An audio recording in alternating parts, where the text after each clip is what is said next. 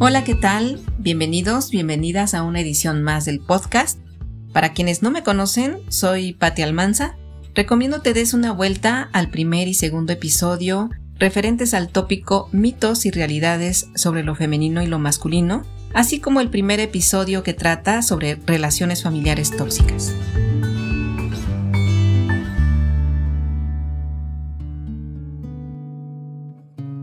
Hoy me voy a permitir hacer un podcast mucho más ligero, mucho más libre.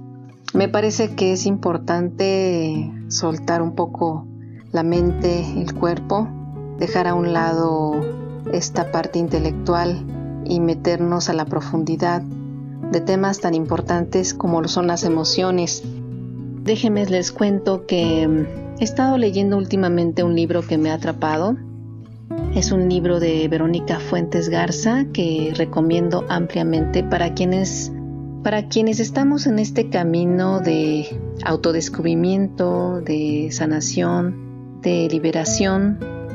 Reconozco que no todos estamos en este camino y me parece que es válido porque también soy consciente que vamos a diferentes tiempos, a diferentes ritmos y es crucial respetarnos cada uno, cada una, en el ritmo que llevamos. Entonces, esta recomendación que hago de este libro, que se llama Manual para sanar el alma, lo hago para aquellas personas que nos identificamos con estas inquietudes de crecimiento, de autodescubrimiento, de sanación, de liberación, como lo comentaba hace un momento.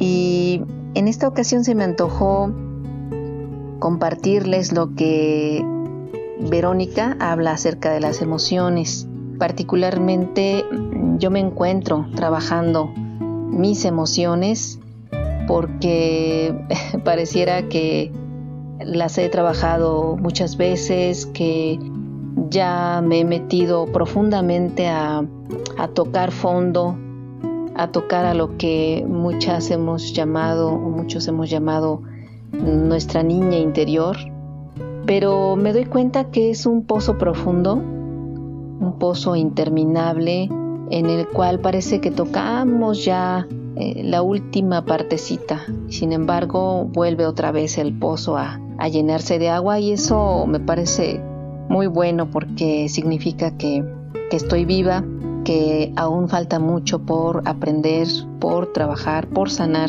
por liberar y bueno, en este aprendizaje y en este reconocimiento de mis emociones, me encuentro con lo que dice Verónica sobre las emociones como un vehículo para adquirir la sabiduría que solamente la experiencia puede ofrecer. Menciona que las emociones, y esto es algo que a mí me, me encantó, las emociones no son para ser razonadas, no son para ser intelectualizadas, son para recibirse, son para contemplarse, para observarse, para dejar que entren en el cuerpo y se dejen ir. Y esto último me checa muchísimo porque creo que es importante escuchar al cuerpo. Las emociones se sienten en el cuerpo.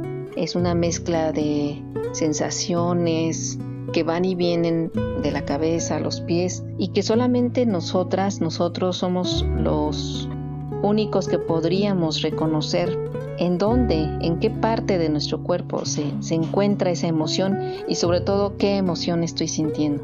También esa es otra odisea, saber qué estoy sintiendo. No sé si les ha pasado que cuando nos hacen la pregunta en alguna conferencia, en algún taller, en alguna plática o en algún espacio, donde nos encontramos con otras, con otros, ¿y, tú cómo estás? Comúnmente decimos bien, pero en realidad no estamos diciendo nada. Eh, y la pregunta directo, ¿qué sientes? de pronto cuesta responder qué es lo que estoy sintiendo. Y justamente de eso se trata. Me parece que cuando Verónica nos dice, hay que observar, hay que contemplar, hay que dejar entrar en el cuerpo y que esas emociones se vayan. Pero justamente antes de que se vayan, hay que transformarlas una vez que se han validado. Me parece que es importante darle movimiento a esta gran energía que son las emociones. La energía, como ya lo sabemos, no se crea ni se destruye. Es por eso que las emociones requieren ser transformadas, transmutadas, para que podamos aprender a través de ellas. Todos sabemos también y todas sabemos que nos enfermamos del cuerpo, de la mente y la energía porque dejamos de sentir, o más bien aprendemos a bloquear las emociones.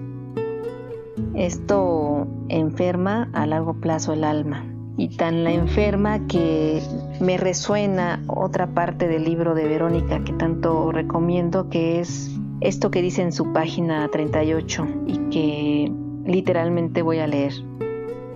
Una vez que el corazón se endurece, te desconectas de tu fuente universal. Por eso es importante reconocer en todo momento lo que te sucede, estar al pendiente de ti misma, de ti mismo, mantenerte en el presente y hacerte cargo de ti es indispensable en el camino de sanación. Fortalecer el corazón no es para nada endurecerlo. Esa es la clave. Fortaleza no es lo mismo que frialdad o dureza. Estamos en un mundo en donde las personas estamos endureciéndonos, estamos dejando de asombrarnos de la crueldad y la violencia.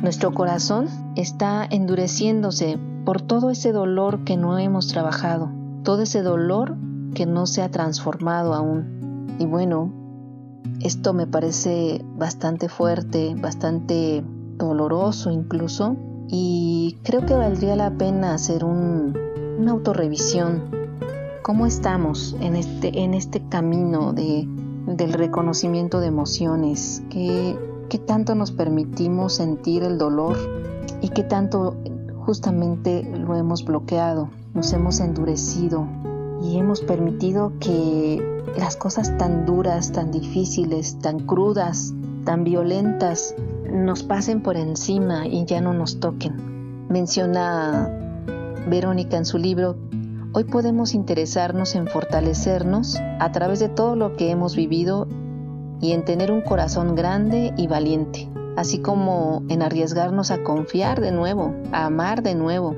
abrir nuestra alma a las personas de nuevo. No hay nada que pueda lastimarnos porque todo es una parte de uno mismo.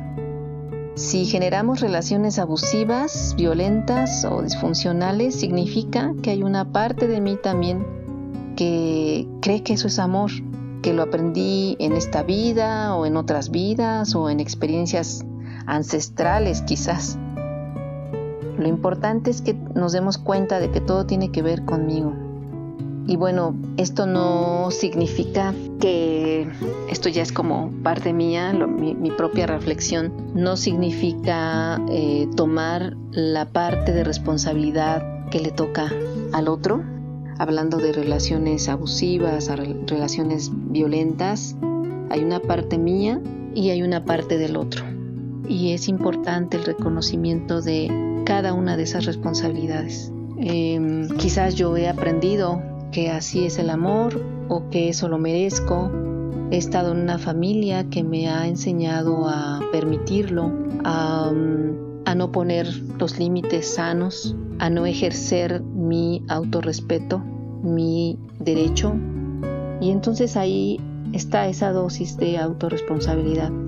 Y bueno, estoy hablando de relaciones abusivas, pero podríamos hablar de otro tipo de relaciones que no necesariamente tienen que ver con la pareja, sino con los hijos, con los amigos, con las compañeras, compañeros de, trabajo, de profesión.